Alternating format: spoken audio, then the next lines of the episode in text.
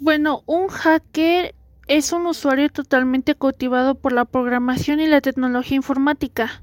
Es un sujeto que maquinaron lo que hay en Internet. Un hacker es contribuidor del manual del IP.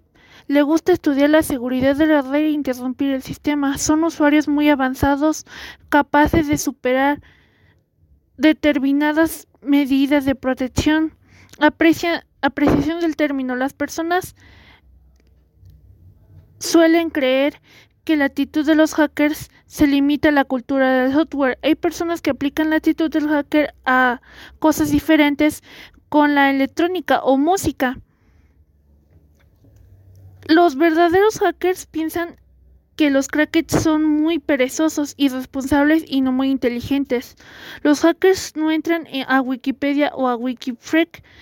Tarea de los lammers es vandalizar a Wikipedia y a Wikifreak los Lammers son presuntos hackers fracasados. El mundo de la informática es una jaula muy peligrosa.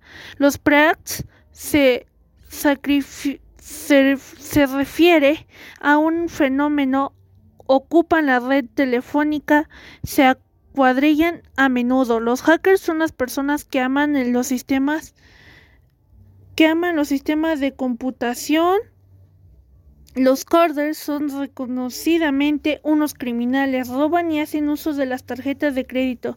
Los anarquistas, individuos que les gusta jugar con fuego. Los wares, sujetos que atribuyen al software de manera ilegal, son piratas.